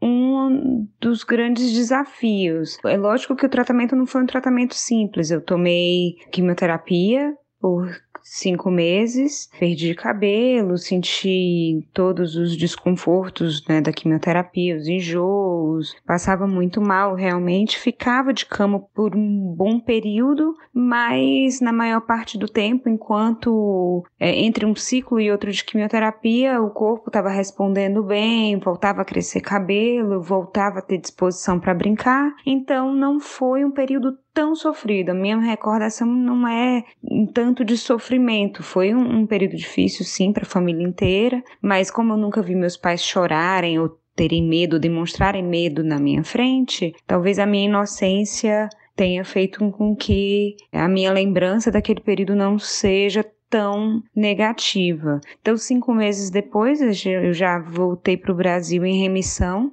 voltei para o colégio e, comecei a tocar a vida normal. O, grande problema, na minha visão, menina de 15 anos, era que eu estava no colégio usando peruca. Então, era bem menos madura, obviamente. E 20 anos se passaram e a minha vida correu muito normal durante esses 20 anos. A lembrança do câncer sempre foi uma coisa distante, de que tinha sido uma etapa da vida, que tinha passado rápido e que, por ter sido um tipo de câncer muito fácil de curar, não tinha me deixado nenhuma sequela, nem emocional, nem física. Pelo menos eu achava. Até que eu tentei engravidar aos 34 e não conseguia e depois de um ano tentando naturalmente, eu recebi o diagnóstico de que eu era infértil por conta da quimioterapia que eu tomei aos 15 anos para fazer o tratamento. Então, esse diagnóstico da infertilidade, na verdade, trouxe à tona, com bem mais maturidade dessa vez, todo o peso que o câncer não trouxe naquela época. Então, foi um tratamento bem difícil. Depois de três inseminações artificiais, tentando usar os meus óvulos, que não deram certo, a gente fez uma inseminação com óvulo de doadora e finalmente a gente conseguiu engravidar. Então, eu acabei de ter neném, tem um mês para mim é um verdadeiro milagre depois de tanto tempo tentando. É, e eu acredito que, na verdade, essa última etapa que eu acabei de viver me trouxe a verdadeira sensação do que foi a sobrevivência. Finalmente eu consegui vivenciar o peso do que significou o câncer na minha vida, que eu não tinha maturidade para viver naquela época. Então, aos 35, hoje eu te digo que eu eu sei que eu sou uma sobrevivente de câncer, que foi uma coisa que poderia sim ter me matado, mas foi simples de superar na fase que eu precisei superar o câncer, mas eu ainda vivo sequelas do câncer até hoje, que só foi descoberto depois de muito tempo. O meu filho é lindo, é perfeito, mas ele não estaria aqui se não fosse pela doadora de óvulos e se não fosse também a nossa persistência de realizar esse sonho, porque não veio fácil a notícia de que eu não poderia ter filhos com os meus próprios óvulos. Então, foi um processo longo, meu meu marido e eu a gente lutou muito para que isso acontecesse, então finalmente ele está aqui, a gente está super feliz, mas é mais uma vez uma lembrança de que o câncer fez parte da minha vida, né? Então, eu bem provavelmente vou carregar isso com mais peso peso hoje em dia do que eu teria carregado se não tivesse impactado de forma tão forte na minha fertilidade. Olá, meu nome é Marcelo Bretas, eu tenho 61 anos, sou ou era jornalista, não me considero mais jornalista, acho que sou escritor hoje. Eu tive há 10 anos atrás, eu saí de um jogo de tênis, estava jogando tênis, saí, olhei, tinha uma, uma mancha vermelha na, na privada, coisa que eu nunca olhei. E aí eu achei que era uma hemorroida, qualquer coisa do tipo. Peguei a moto, fui fazer exame, falei com um amigo médico tal, fiz um exame e foi no meio desse exame, com um aparelho enfiado pela parte de trás do meu corpo, que me disseram que eu estava com câncer. Na verdade, eu recebi a notícia desse jeito. A pessoa que estava fazendo o exame me disse que eu estava com câncer e que todo aspecto era maligno, que depois se confirmou. Então, entre a notícia e eu operar, acabou sendo um processo muito rápido, coisa de 10 dias. Então eu não tive nem muito tempo. Eu fui para casa, primeiro eu fui para a sala de espera do local onde eu fiz exame, atordoado, obviamente, por receber a notícia. Fiquei chorando internamente, externamente, enquanto vendedores de remédio, daqueles que vão fazer divulgação para os médicos, ficavam conversando e trocando remédios na sala de espera. E eu fiquei esperando pelo resultado final do exame, lá pelos papéis que iriam me dar. E, enfim, teve a primeira parte de contar para a mulher, para os filhos, e que é extremamente dolorido. Então, a primeira parte foi isso. Eu me desmontei inteiro, me desconstruí inteiro e aí depois eu fui tentando aos poucos me reconstruir. Então, quando chegou esses 10 dias, que era a época de fazer exame, eu já estava super tranquilo, super seguro de tudo que eu tinha, o que deveria fazer. E aí eu fui. Fui, fiz, Aí o processo foi bastante complicado, na verdade tive mil complicações pós-cirurgia, tive um negócio que chama síndrome compartimental, tive que operar, abrir as minhas duas pernas, as quatro faces das duas pernas, do joelho até o calcanhar. Isso provocou uma série de infecções, enfim. Aí fiquei bastante tempo na UTI, bastante tempo no hospital, tive uma série de infecções, febre alta, reoperei, fui para a sala cirúrgica dezenas de vezes para é, fazer limpeza das pernas, desupridamente, tirar infecções. No final, trouxeram uma máquina dos Estados Unidos para fazer um curativo a vácuo nas minhas pernas, o que acabou abreviando em alguns meses, né? a expectativa era de quase um ano para cicatrizar essa infecção da perna, que não tem nada a ver com o câncer, que foi um câncer no intestino, que foi o da operação original. Mas aí foi, tive que colocar bolsa de colostomia, que é uma bolsa externa que você coloca por onde, por onde saem as fezes e tudo mais, e passei alguns meses com ela. Então o início foi bem complicado, mas eu tentei seguir vida absolutamente normal. Eu saí do hospital pesando perto de 50 quilos ou um pouco menos, com um prognóstico de que eu nunca mais voltaria a andar, saí de cadeira de rodas. Os primeiros dias, meus irmãos e amigos me carregavam pela casa, mas aí eu resolvi que não era isso que eu queria da vida. Então eu comecei primeiro a me arrastar pelo chão, depois me arrastar pelas paredes, aí consegui andar. Depois que eu consegui andar, um dia eu pedi que me levasse uma moto, o pessoal da, da revista onde eu trabalhava, para que eu pudesse andar de moto, mas eu não conseguia colocar os pés no chão, então eles teriam que andei só num lugar fechado e eles seguravam a moto para eu subir e na hora que eu parasse também, porque senão eu cairia no chão. Mas aí eu fui indo até voltar a aprender, reaprender a andar, desenvolver novos músculos, novos nervos. Hoje tem uma vida bem normal, eu jogo tênis, corro, ando, pedalo, faço tudo que poderia fazer, ando de moto. No momento eu tô gravando esse áudio, eu tô na Tailândia, na sequência indo pro Vietnã, pra Indonésia, enfim. Tô levando uma vida mais normal possível 10 anos depois. A brutalidade dos efeitos colaterais dos tratamentos convencionais incentiva algumas pessoas a buscarem terapias alternativas para o câncer. Meu nome é Carla, tenho 52 anos e moro em São Paulo. Fazendo exame de rotina em 2009, descobri que estava com câncer de mama. O resultado foi entregue no meu trabalho e abri como em todos os outros anos, completamente relaxada. Não fumo, não bebo, faço exercícios e me alimento bem, completamente fora do perfil de risco para essa doença. Ver a palavra carcinoma no resultado me levou imediatamente para a internet, ou seja, meu diagnóstico veio pelo Dr. Google. Liguei para o meu médico e em algumas horas já estava lá. Ele foi super objetivo. Vamos ter que fazer a cirurgia, retirar uma parte da mama, não fazer a reconstrução e seguir com o tratamento necessário depois. A reconstrução seria feita apenas depois do tratamento. Voltei para o trabalho ainda sem acreditar em tudo o que estava acontecendo. Talvez por isso estivesse tão calma. Marquei outro médico para o mesmo dia, indicado por um amigo, e foi amor à primeira vista. Realmente uma pessoa muito especial neste momento. Também me falou da cirurgia, mas colocou a importância de fazer a reconstrução no mesmo momento. Aquelas palavras fizeram todo sentido para mim. Este é um momento de muita fragilidade. Você precisa estar com a sua autoestima muito boa. Essas foram as palavras dele. Fechei imediatamente e comecei os exames para a cirurgia que aconteceu 15 dias após o diagnóstico. O que mais me assustou em todo esse processo foi a reação das pessoas.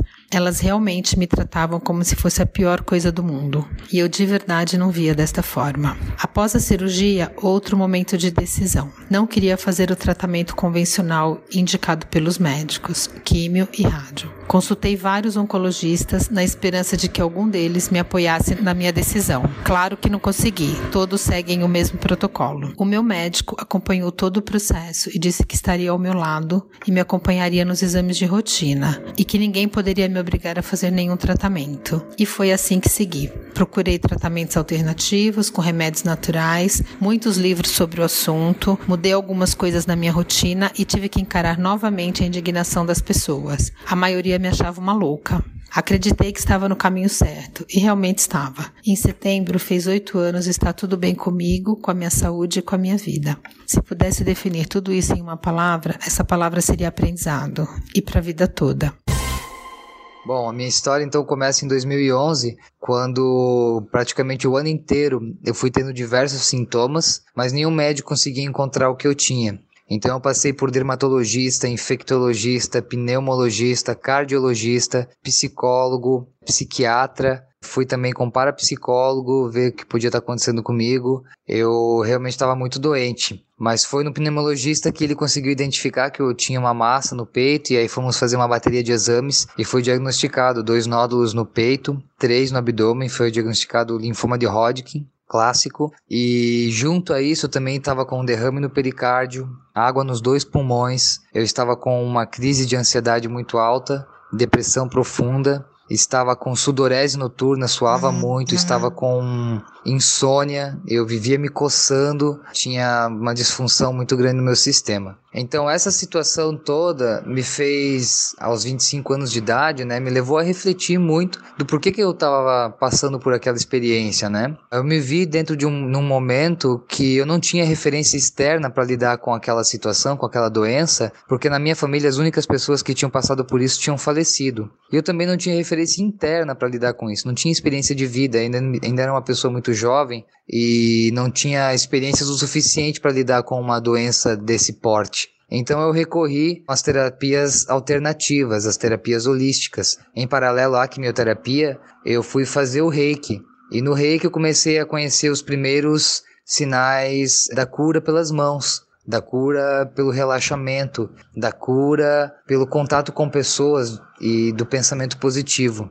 Do reiki eu fui pro yoga. Do yoga eu comecei a perceber que eu tinha um desequilíbrio entre o que minha mente pensava e o que meu corpo fazia. Então o yoga começou a trazer esse alinhamento entre pensamento, palavra e ação. E muitas coisas ali já começaram a ser diluídas, os sintomas começaram a desaparecer. E do yoga eu fui para meditação. Na meditação eu acabei investigando a natureza da mente e comecei a sair da ignorância em relação ao ser que eu era e comecei a acessar minha própria sabedoria a partir do autoconhecimento. Então, o câncer e essa situação que podemos chamar de doença, na verdade, ele foi um divisor de águas na minha vida.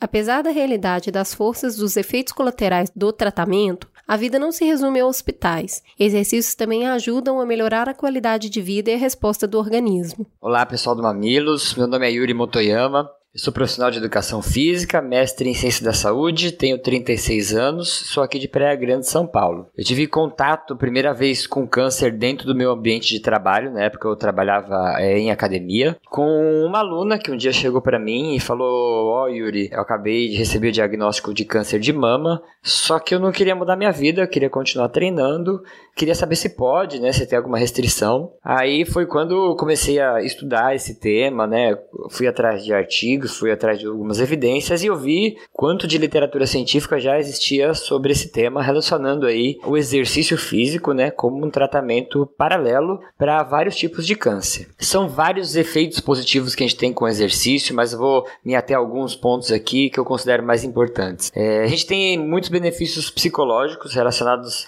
é, principalmente a autoestima. A gente sabe que o câncer tem um efeito durante a quimioterapia, o tratamento quimioterápico, né, que é mudar a aparência da pessoa, ela ter queda de cabelo, né. Alguns envolvem algumas alterações no corpo, né, como o câncer de mama, quando existe a necessidade da retirada da mama. E você tá num ambiente de academia, tem um efeito positivo porque a pessoa, ela entende, né, pô, eu tô passando por uma doença muito grave, mas eu não tô deixando de vir aqui fazer minhas coisas, cuidar do meu corpo, né? E ela brincava lá, é, meu cabelo tá caindo, mas meu bumbum não vai cair, né? Coisas desse sentido que você via que era uma forma dela tentar manter é, a autoestima dela passando por essas alterações de imagem. E uma coisa que é muito interessante quando a gente vai avaliar a dose desses exercícios, né? A intensidade desses exercícios, a gente vê que exercícios moderados passando até para exercícios com intensidade um pouquinho maior, acabam tendo efeitos mais expressivos. E uma coisa que a gente vê acontecer muito na parte prática, eu já vi na minha prática profissional, de profissionais que às vezes têm medo, né, ou não estão preparados, eles acabam contraindicando o exercício né? E a pessoa acaba não tendo esses efeitos positivos ou até treinando a pessoa, mas com medo de machucar a pessoa por não entender o que está fazendo. Ele faz um treino bem levinho, toma cuidado, né? Não estou falando que a gente tem que negligenciar nada, mas a pessoa passa por um tratamento de câncer, na maior parte dos casos, que ela pode fazer tudo, né? Ela é como um aluno normal de academia. Outro ponto muito importante é o controle da massa muscular e esse controle geral do metabolismo. A mais da metade, né, 60% dos casos de câncer em estado terminal são acompanhados por uma condição médica que se chama caquexia. Caquexia é daquela expressão que a gente usa, aquela pessoa tá magra, caquética, né? Quando ela começa a perder muito tecido muscular e a perda desse tecido muscular leva a um processo inflamatório. Se você que está ouvindo isso teve algum parente com câncer, perdeu algum parente com câncer, algum conhecido, nos estágios terminais a pessoa perde muito peso. E o exercício físico, principalmente a musculação nesse caso, ela tem efeitos positivos para poder manter ou às vezes até reverter essa redução de massa muscular. E aí você não entrando num estado caquético através do exercício, da nutrição, existem outros tratamentos paralelos, você conseguir prolongar a sobrevida.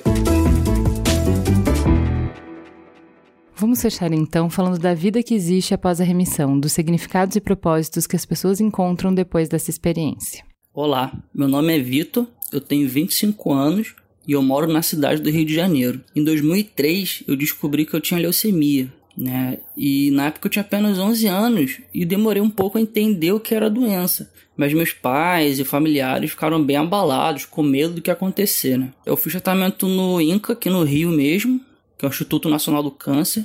E o primeiro ano ele foi o mais difícil, ele foi o mais agressivo. A quimioterapia era bem pesada e ela causava muita mudança de humor e alguns problemas de saúde, porque as defesas do corpo eram bem atingidas, né? bem abaladas. E nessa época foi onde ficava mais tempo internado, né, para fazer o tratamento, tomar a quimioterapia. Eu ficava até um mês, quase dois meses internado. E meus pais não podiam ficar sempre comigo, né? Minha mãe é deficiente física, não pode ser acompanhante, e meu pai não podia ficar faltando sempre ao trabalho. Então, alguns familiares, os vizinhos, amigos da família se revisavam para ser acompanhante, né, para poder ficar comigo lá. E, sinceramente, eu devo muito a eles durante essa etapa. Eles me amparam muito durante o tratamento todo. Era difícil esse ano também porque eu tinha muita restrição alimentar. Eu não podia comer alimento cru. Tudo que eu comia, os talheres tinham que ser esterilizados. Né? Eu não podia fazer atividade física, eu não podia sair na rua direito. Bem difícil, assim. Nos quatro anos seguintes, melhorou bastante porque eu saí dessa fase mais intensa de quimioterapia, tomava uma quimioterapia mais branda e eu já podia ir ao colégio, podia sair, fazer uma coisa ou outra. Em 2009, eu entrei no controle, né, que eu não tomo mais quimioterapia, mas eu tenho que ficar indo ao hospital ver consulta para acompanhar, fazer exame para como é que tá o quadro. E até hoje eu faço isso, né? Só que não tenho mais doença, né? Não tenho mais leucemia desde 2004. Ano que vem eu recebo alta geral, né? O médico já falou que não há risco nenhum de voltar, só está cumprindo realmente o protocolo. É, eu estou bem feliz com isso, porque foi uma época bem difícil na minha vida, na vida dos meus pais principalmente, que seguraram uma barra bem mais pesada do que eu segurei. Assim, é uma vitória, sinceramente. Bom, hoje eu tenho uma vida normal, né? Faço mestrado, tenho namorada, saio com meus amigos, não tenho realmente nenhuma restrição.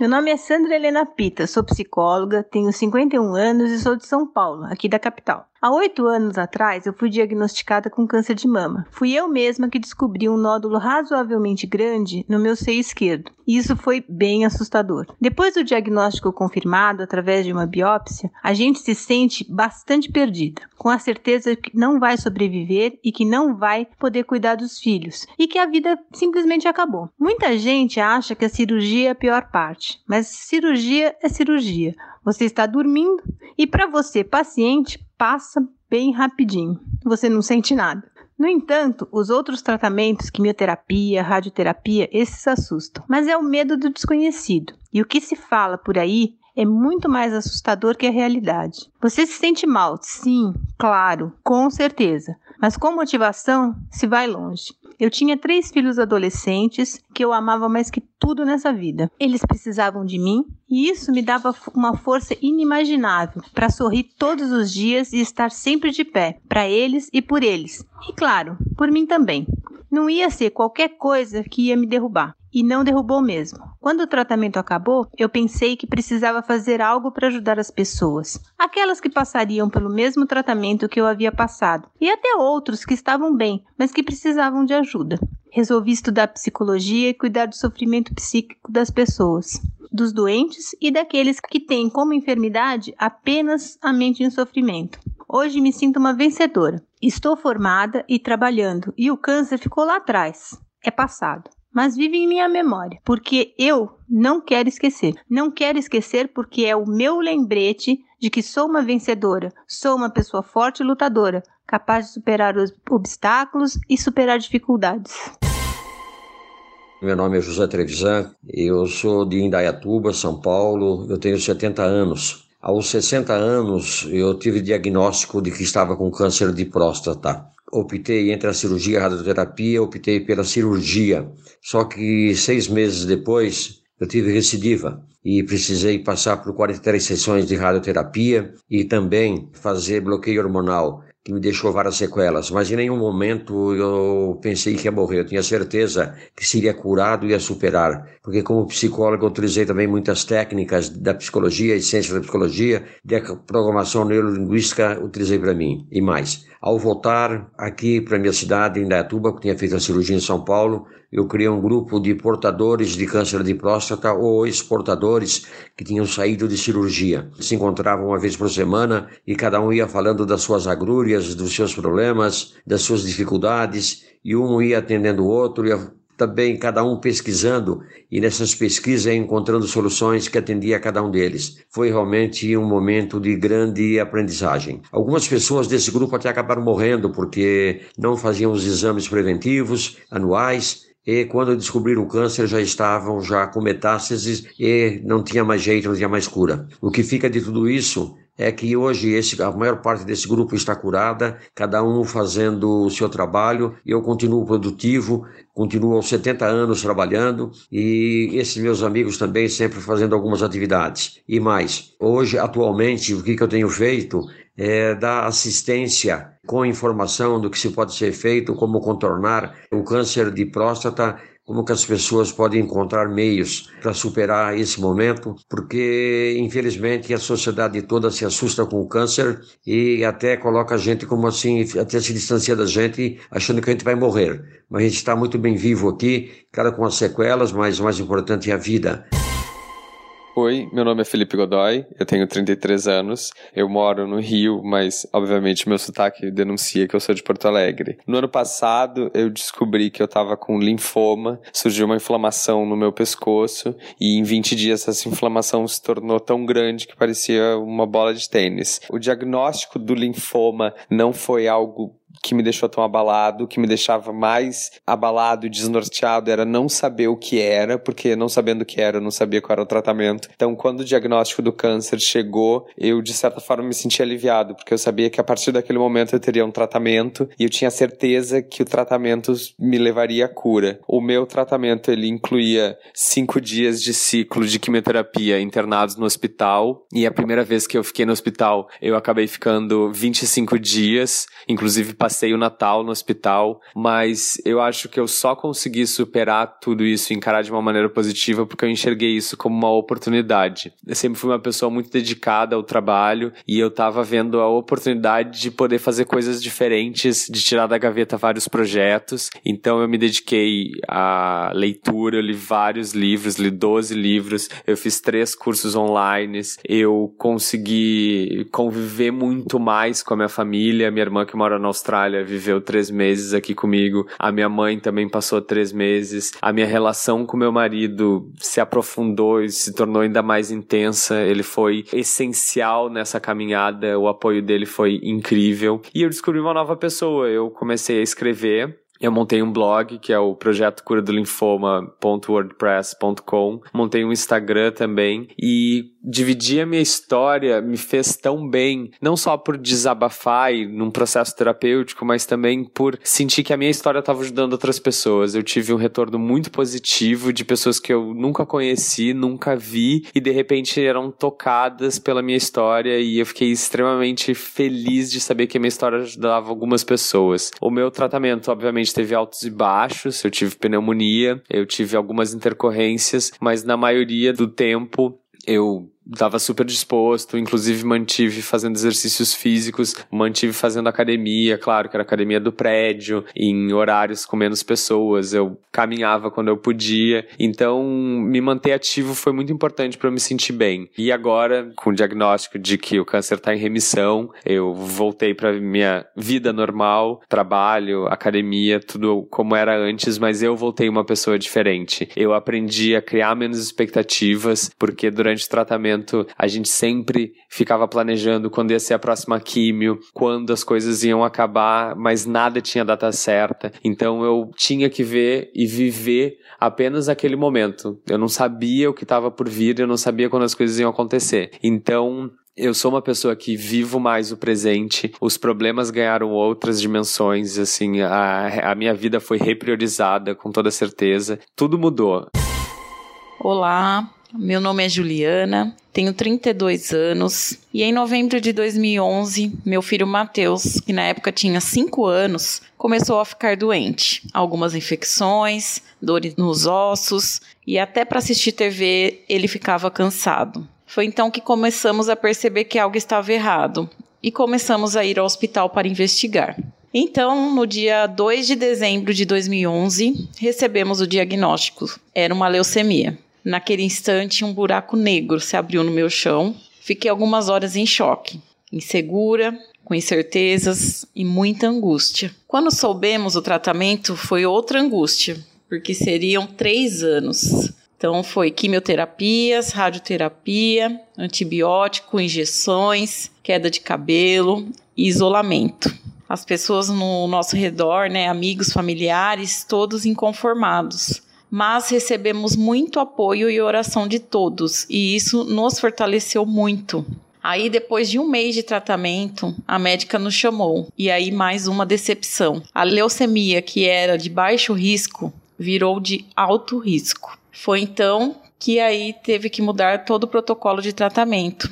E aí começamos tudo de novo. Passando alguns meses de quimioterapia, já no primeiro exame de medula veio a maravilhosa notícia que a doença estava indo embora e a medula estava quase limpa. Então foram três anos de luta, onde aprendemos muito, pois aquele ditado que diz que aprendemos na dor é totalmente verdadeiro. Hoje damos valor aos pequenos momentos, à simplicidade, como um passeio no shopping, que o Matheus ficou proibido de ir por quase um ano. A ida na escola, também que ele ficou sem ir por quase um ano. Então damos valor a tudo, todas as pequenas coisas da vida. Damos valor à rotina, pois com ela é sinal que está tudo bem. Aprendemos a perder pessoas e crianças e a saber que cada um tem uma história e uma missão no mundo. Aprendi que mãe é o pilar de uma família Aprendi a ser forte, pois se eu desanimasse, meu filho e meu esposo também desanimava. Eu chorava no banheiro, escondida, pois o choro era necessário, mas me mostrei forte sempre que precisava. E hoje, devido a tudo que eu passei, eu faço um trabalho voluntário com mães de crianças enfermas no hospital, onde dou um aconselhamento e passo a minha experiência de vida. Hoje, o Matheus está com 11 anos, saudável, na escola, feliz, curtindo a vida como uma criança normal. Eu lembro muito que eu fiquei bem assustado na época do começo. Tinha muita agulha toda hora, assim, um monte de médico junto, cada exame. Eu ficava meio tentando saber o que era, mas não conseguia entender. Mas depois eu fui me acostumando. Mas eu lembro bastante, assim, do hospital, como é que era a correria, essas coisas. No começo eu não entendia quase nada, tipo, Todo dia eu ia pro hospital, ficava lá recebendo quimioterapia, só que eu não entendia para que que servia, que que ia mudar. E aí, quando caiu o cabelo, eu não entendia o porquê. Só depois que eu fui começar a entender que era por causa da quimioterapia, para que que servia os remédios. E tudo estava acontecendo, só bem depois eu comecei a entender tudo. Para que tanto tempo assim no hospital? Aí depois a, a médica começou a explicar também sobre isso. E aí eu comecei a entender tudo. A dor do câncer eu acho que era mais forte do que a da quimioterapia. Porque eu sentia muita dor nos ossos, dor muscular. Eu não conseguia nem andar direito, me mexer. E a dor da quimioterapia era mais de deixar mais cansado, vomitar. Eu sentia muita falta dos amigos, de brincar, se divertir um pouco mais, porque ficava meio sozinho e aí era um pouco ruim, porque não dava muito para brincar, não dava para se distrair tanto. Queremos encerrar deixando dois depoimentos de pacientes com metástase vivendo plenamente, porque mesmo quando a remissão está fora do alcance, ainda é possível ter vida com significado e qualidade. Meu nome é Flávia, eu tenho 30 anos, eu sou de São Paulo e eu fui diagnosticada com câncer de mama metastático aos 28 anos. Quando a gente fala em metástase é porque ele se espalhou para outros órgãos do corpo. Eu descobri metástase em fígado, pulmão, linfonodos, ossos e em duas vértebras. Devido ao tipo de tumor, ele enfraqueceu essas duas vértebras e teve uma fratura espontânea. Num primeiro momento, eu não associei, na verdade, que eu estava com câncer. Como eu tive essa fratura espontânea, eu fiquei 45 dias na cama. Eu não podia levantar para fazer nada. A minha preocupação ali naquele momento era fazer a cirurgia, que me rendeu oito pinos na coluna, voltar a andar e sair do hospital, porque eu ia me casar seis meses depois. Eu precisava retomar a minha vida. Quando eu fui para casa, que eu fui entender o que estava acontecendo comigo e, e com o meu corpo o que, que era o câncer, qual era o tipo de tumor, por que, que ele estava acontecendo, o que, que era a metástase. E durante o tratamento, você é apresentado a um mundo paralelo. São milhares de exames, são exames de sangue semanais, são as reações à quimioterapia, a sua imunidade que fica baixa, a sua falta de apetite e principalmente a queda de cabelo. Eu sofri muito com o meu cabelo, eu acho que toda paciente sofre. Porque além da sua vaidade, o cabelo está associado à feminilidade, você está assumindo para o mundo que você é paciente oncológica. E isso é difícil, você assumir para as pessoas que você gosta que você está doente. Porque quando você fala em câncer, automaticamente as pessoas associam alguém na cama sofrendo em um hospital e que vai morrer. Né, eu tenho essa sensação de que o câncer é uma sentença de morte. E não é uma sentença de morte. E quando a gente fala em metástase para medicina, eu sou uma paciente paliativa. Ou seja, eu não tenho cura. Vou seguir meu tratamento até o fim da minha vida. Eu já fiz 30 quimioterapias, eu tomo algumas injeções mensais para poder controlar a doença. Hoje o câncer para mim, ele é como uma diabetes ou como uma, hipertensão. Apesar da medicina falar que o meu caso não tem cura ou que eu sou uma paciente paliativa, eu não tenho dúvidas de que eu venço o câncer todos os dias. O meu diagnóstico não me define, ele não é a minha sentença. O meu corpo pode estar doente, mas a minha cabeça não está. Eu não tenho um problema nenhum em conviver com ele desde que ele esteja dormindo. E é assim que ele vai ficar por muitos anos, porque ele escolheu brigar e vai brigar comigo. E ele vai perder essa briga. Ele perde essa briga todos os dias. E vai ser assim até o meu último dia nessa terra.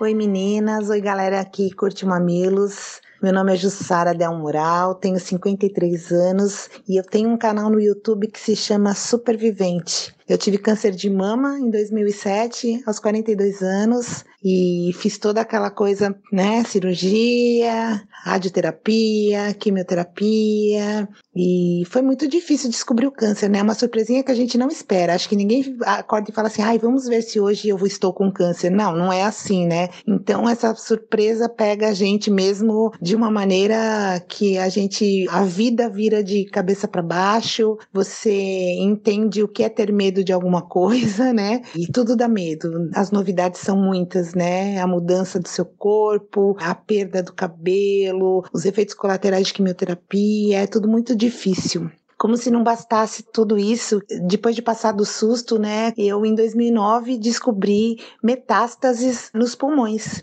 O que são metástases? É quando o câncer primário vai para um outro órgão do corpo. E eu tive metástases nos pulmões, fiz cirurgia no lado direito do pulmão, fiz quimioterapia de novo, fiquei careca novamente. Tudo bem, tudo ótimo. Em 2013 descobri metástases na calota craniana, um grande tumor, assim bem no topo da cabeça, que me levou para cirurgia de novo e para radioterapia. Eu fiquei careca de novo e ganhei uma careca vitalícia. Eu tenho uma parte da cabeça sem cabelo que não cresce mais por conta da radioterapia nessa região, né, que é a calota. Depois de um ano já dessa cirurgia da calota craniana, eu descobri que a minha calota craniana tinha agora voltado tudo pipocado de nódulinhos e que agora eu não podia mais fazer radioterapia, que é muito eficiente em osso, né? E que eu ia agora fazer um tratamento para sempre.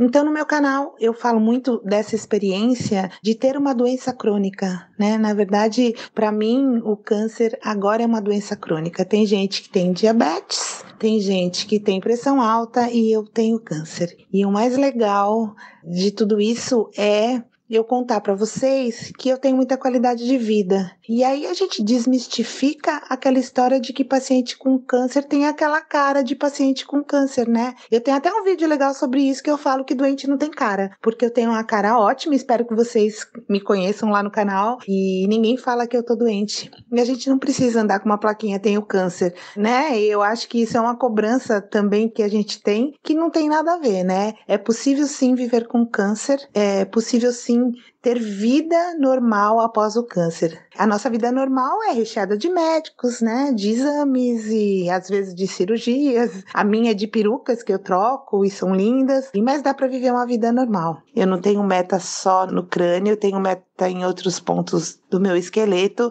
eu acho que tudo é uma questão de como você enxerga, né? Essa doença vai te ter ou você vai ter essa doença, entendeu? Então eu não deixo ela tomar conta da minha vida. Ter câncer é, está inserido na minha vida, no meu cotidiano. Eu me permito curtir o câncer se eu tiver numa fase ruim, uh, efeitos colaterais que me derrubam, mas atualmente o remédio que eu tomo me proporciona bastante qualidade de vida, apesar dos efeitos colaterais, entendeu? Eu tenho problemas de articulação na mão, que minha mão quase não fecha, principalmente minha mão esquerda, e eu aprendo a conviver com isso. Tenho meus momentos ruins? Tenho, óbvio que tenho. Por exemplo, nesses dias eu, eu tenho sentindo uma fadiga muito grande, eu ando muito cansada, eu só tô a fim de dormir e eu tô cheia de compromisso em relação ao outubro rosa e tal. E aí eu tô administrando isso, porque viver é administrar, né? Viver é assim mesmo. Então eu não vou me entregar aí ao meu sono,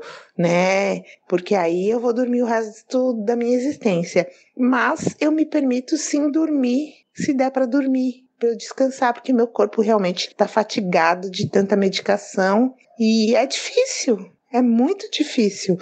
Mas não é impossível. Câncer de mama metastático não é mais uma sentença de morte. Muito bem. Vamos para o farol aceso. Farol aceso. E aí, Cris, o que, que você indica essa semana? Menina, comecei a assistir uma série de Netflix, já tô lá no final. Queria muito indicar, o nome da série é Mind Hunter e é sobre lá o início das coisas. Como eu e você e a maioria dos ouvintes aqui, quando a gente tomou consciência de vida, de adolescente e tal, já existia toda um, uma explicação do que, que era serial killer e, e, o que, que isso significava, a gente tende a acreditar que sempre foi assim. E o Mind Hunter, ele volta em 1979, que é quando o FBI começou a estudar a ciência comportamental dentro da polícia. Então, um cara teve um insight, e então é baseado em fatos reais a série, de que, putz, se a gente já prendeu esses caras, que tal se a gente conversasse com eles e tentasse entender por que, que eles fizeram isso? Então, assim, o tempo todo na série você vai ver as pessoas falando: ah, eles são monstros, são monstros, nasceram assim. E aí vai toda uma base psicológica e científica para começar a entender por que, que as pessoas matavam em série. Nada justifica, mas tudo tem uma consistência de explicar. Eles passam muito sufoco, porque a galera fala, porra, tão empatizando com o monstro, tão louco. O personagem principal, que é o que tem esse insight e tudo, ele ama muito o que ele tá fazendo. Ele tem um olhar curioso, absurdo, que às vezes você até olha e fala assim: é impossível alguém ser tão inocente trabalhando no FBI. E tem uma dinâmica muito boa entre ele e o parceiro. Entra uma, uma mulher muito boa também, muito inteligente ali, que já estava estudando ciência comportamental fora do FBI para agregar no time. Eu recomendo a série porque, de novo, a gente esquece, né, que essas coisas são recentes, esses estudos. Então, simplesmente colocar um rótulo de monstro, eles perceberam que, olha, não tá ajudando a gente a prevenir. E de repente, se a gente estudar quem já fez, a gente consegue prevenir lá no início e não ter isso. Então, recomendo aí Mind Hunter no Netflix, vai lá que é interessante. E você, Ju? Eu vou indicar um livro que eu li faz bastante tempo, mas tem a ver com a pauta, chama A Cura de Schopenhauer. É, do Irving Alon, eu gosto bastante dele. É, esse autor, né? A gente já indicou o Carrasco do Amor aqui.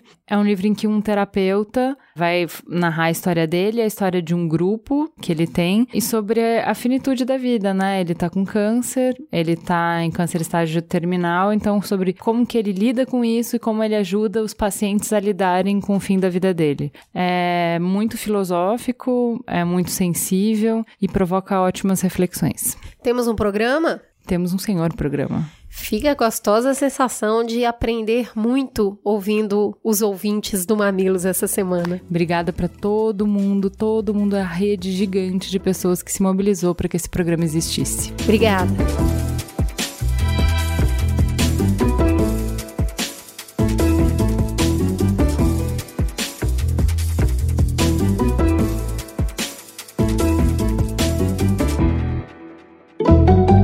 Mamilos Jornalismo de peito aberto.